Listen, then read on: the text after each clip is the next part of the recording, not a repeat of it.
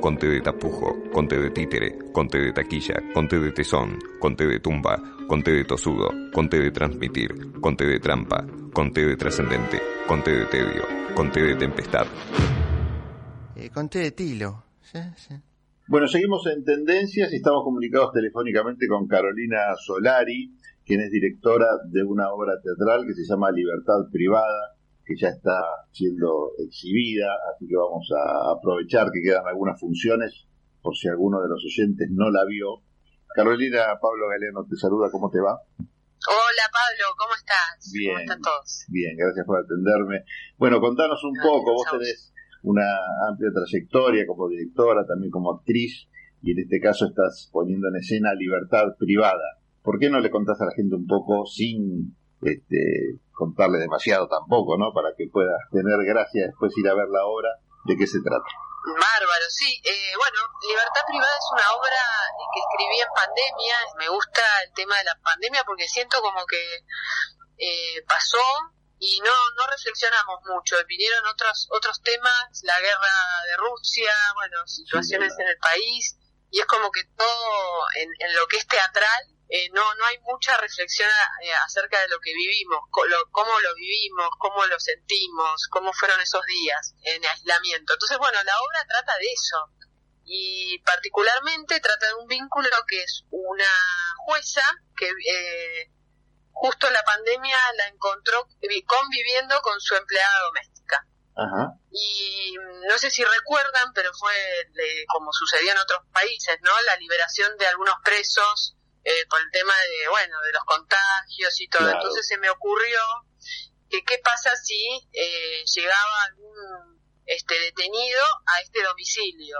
Y bueno, eh, de eso se trata la historia, de las consecuencias que ese, eh, la llegada de este detenido a este domicilio y Claro, todo sucede Sí. en una sala que simula un departamento. el preso en este caso, ¿a qué domicilio llega? ¿A su propio domicilio? A la- no, al domicilio de la jueza, De la jueza. por, por una, de- porque tiene un vínculo con la empleada doméstica, que no voy a, digamos, que no, no vamos a adelantar cuál es, pero sí tiene una relación este con la empleada. Entonces, eh, como no tiene a dónde ir, porque cuando llega al domicilio que él declara, te- no sé si se acuerdan, pero muchos este, detenidos los, el, donde vivían no los aceptaban, no querían, la gente del barrio no los quería.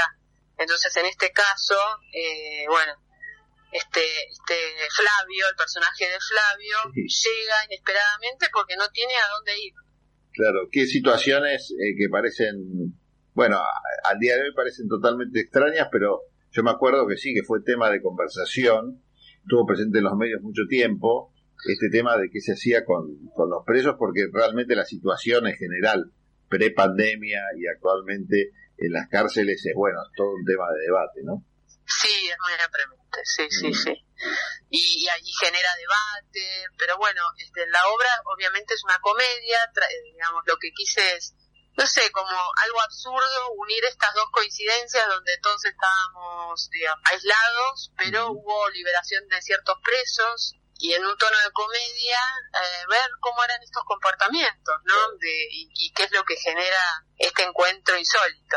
¿Qué es lo que te Eh, permite a vos como directora la comedia que por ahí no te permite otro tipo de tratamiento de temas que quizás hasta resultan disruptivos presentarlos de esta manera? Me, me gusta la comedia porque aliviana, aliviana un poco eh, la reflexión, o sea, eh, la obra no deja de ser de, de uno, uno se va y, y lo que siempre comenta el público es eh, no estar de un- ni un lado ni del otro y, Claro. y el tema de que me, sigo charlando sobre la obra, sobre los momentos de la obra, se aplaude, bueno, hay momentos donde se aplaude a los médicos en el balcón, Se ve la convivencia, se ve esa ese continuo, eh, como que el tiempo eh, era un, un continuo, ¿no? No había mañana, no había noche, no había tarde, era todo un, un sinfín, se ven los vínculos entre estas personas, pero no desde un lugar tan dramático donde uno se vaya, digamos, así como muy cargado, sino que la comedia nos permite reírnos de,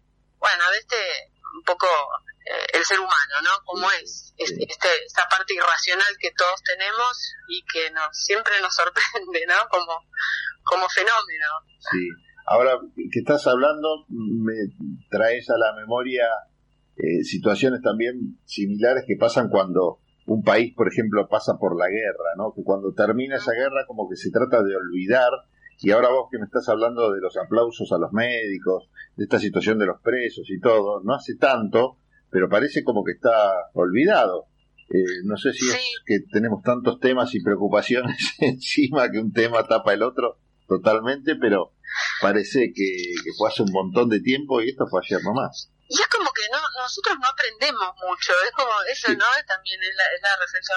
Nos pasan las cosas, pero bueno, es como decís, la vida continúa, uno tiene otras situaciones que resolver y es como que, bueno, uno va avanzando y se olvida, pero en realidad la pandemia fue realmente un momento histórico eh, que nos afectó, por ejemplo, el sábado que hicimos función, eh, vino una psicóloga, me dice, yo no te puedo decir la cantidad de pacientes que todavía tienen este, consecuencias, digamos, psicológicas este, por, por el encierro. y uno dice, ah, y, no pasó hace tanto, pero nadie registra, ¿no?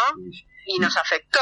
Entonces, pero bueno, por eso digo, de un lado de comedia, porque aliviana, yo creo que el humor y todo siempre aliviana la reflexión y hasta la posibilita a, nivel salud, digamos. eh, la terapia también tiene que tener algo de humor, algo de, lúdico, porque si no es muy denso y no permite el cambio, la transformación. Sí, sí, tal cual. Bueno, vos, sos socióloga también, ¿no? Este, sí, fue lo primero que a lo que me dediqué. Eh, empecé estudiando sociología y, bueno, después descubrí mi, mi verdadera vocación, que es las artes escénicas, como actriz, como directora, doy clases de teatro, me gusta dirigir, pero sí, la sociología es algo que me, evidentemente me sigue acompañando porque cuando escribo aparece, aparece, la reflexión social, aparece, no sé. Es, es interesante que acá los tres personajes, por lo que me contás, sin contarme demasiado, por favor, eh, son totalmente distintos, ¿no? Porque tenés, por un lado, una jueza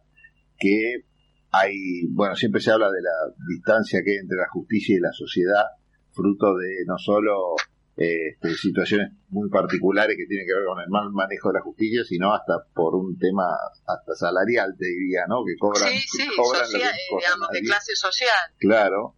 Este, después una empleada doméstica que, bueno, que estaría quizás en otra situación social y alguien que está fuera del sistema casi como detenido. ¿Cómo se llevan esas tres personalidades?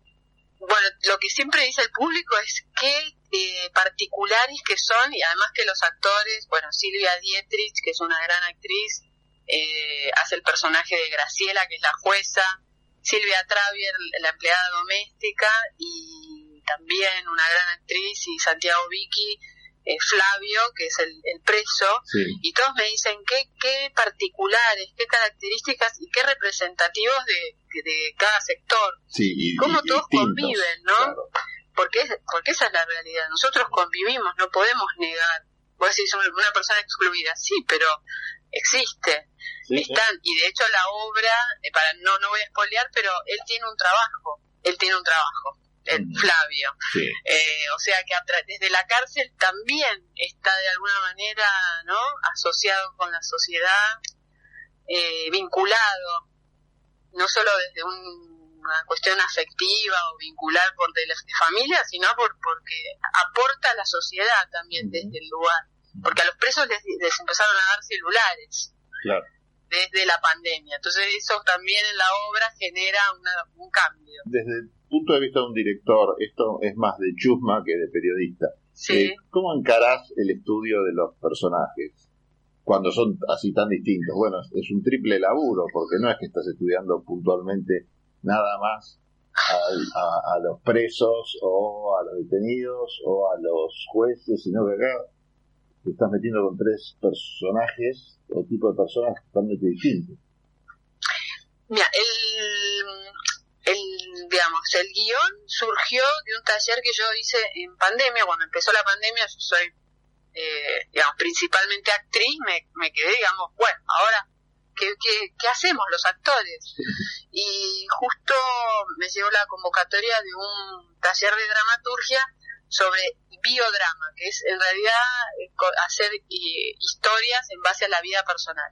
Entonces el primer personaje que surgió fue Clara, que fue la señora que trabajó en mi casa, yo me crié en Temperley, y bueno, esta, esta señora Clara nos, nos, nos acompañó, mi, ma- mi mamá se dedicó toda la vida a la docencia, ella trabajaba varias horas, y bueno, Clara nos acompañaba, ¿no? En mi crianza, y ella venía de Florencio Varela. O sea que Clara, yo ya la conocía, digamos, Sí. sabía cómo era, cómo, cómo es, cómo es su personalidad. A partir de ahí surgió el vínculo con la jueza, que en realidad, eh, bueno, mi hermana trabaja en la justicia, por lo cual le pregunté algunas Claro. cosas. Tengo un compañero de teatro que fue juez, Sí. este, pues yo sigo entrenando teatro con Elena Tritec y también le consulté, o sea, uno hace como, te diría que medio sociológico, ¿no? Hace Claro. como un trabajo de investigación de campo. Sí. Y el más alejado y el que más me costó fue, eh, por supuesto, Flavio, pero bueno, eh, investigué, investigué el, sobre todo el lenguaje carcelario, eh, investigué en, libros, Mm. eh, me, me recomendaron libros, hice después otro taller con eh, Lois, que es un autor de, de un libro que se llama Merca y otro que se llama La mamá de Johnny, que él trabajó en ju- la justicia, fue abogado antes de dedicarse a la, a la literatura, que también me aportó este información sobre Flavio, así que uno va como tejiendo eh, pasito a paso eh, el personaje y después los actores realmente también. Los actores eh, aportan muchísimo a darle vida, eh, alma, lenguaje, carácter a los personajes. Por más que están ya descritos en el guion, eh, la verdad que el, el- el buen actor colabora muchísimo, enriquece. Durante la cuarentena se generó claramente una nueva forma de trabajo para los, los actores, para los directores. De hecho, se empezaron a usar las plataformas típicas de contacto a distancia, por ejemplo, Zoom y todo, pa- no solo para eh, hacer cursos, sino también para interpretar o, o como, una, como un canal de difusión de las obras. ¿Qué quedó de eso hoy que se está normalizando? Para trabajo, por ejemplo, para la dramaturgia, todo. O sea, yo actualmente estoy haciendo un taller con Javier Dolte y lo hago online. Online. Eh, creo que eso eh, posibilitó y hasta facilitó, ¿no? Eh, hay ensayos que lo- los he hecho eh, online también, por Zoom o plataformas virtuales. Lo que no, no es, bueno, después el ensayo, los ensayos más avanzados. Eh, bueno, para mí el teatro es presencial, Sí. Es, total, o sea, no, no, no, es un hecho que es presencial. Pero sí quedaron, quedaron le- lecturas, por ejemplo, las lecturas, primeras lecturas del guion fueron por Zoom o videollamada, este, quedaron varias cosas y creo que son positivas para el trabajo, sobre todo porque el, tra- el, el teatro, eh, digamos, reunir todos, que todos puedan en el mismo horario, eh, para el mismo día de la semana, a veces es complicado. Sí, sí, sí, sí. Eh, y entonces eso facilitó. Pero bueno, ya, ya llega un momento en cuando ya estás más previo al estreno y todo, bueno, la apuesta y todo, sí, no queda ahí- otra que la presencialidad, claro. exacto. Carolina. ¿y, ¿y dónde se puede ver la obra? ¿Hasta cuándo va a estar en cartel? La obra este año eh, vamos a estar hasta fines de octubre, porque después en noviembre ya viene el Mundial y creemos que, Sí. que es buen, buen tiempo para cerrar por este año, vamos a seguir el año que viene, pero bueno, todo octubre vamos a estar en la sala Invoca Lupo, que queda en Belgrano, en la calle Virrey Arredondo 2495, Sí, simula un departamento, eso fue una de las elecciones que, que me hicieron, digamos, la- la- las características que me hicieron elegir este espacio, sí. y estamos haciendo una función los sábados, el próximo sábado 22 a las 20.30 horas también, eh, por pedido del público, porque ya, digamos, como estamos termi- terminando este año, no queríamos dejar de, bueno, de que la gente pu- pudiera venir a verla. Bueno, no te digo buena suerte porque lo dijiste vos, invoca al lupo.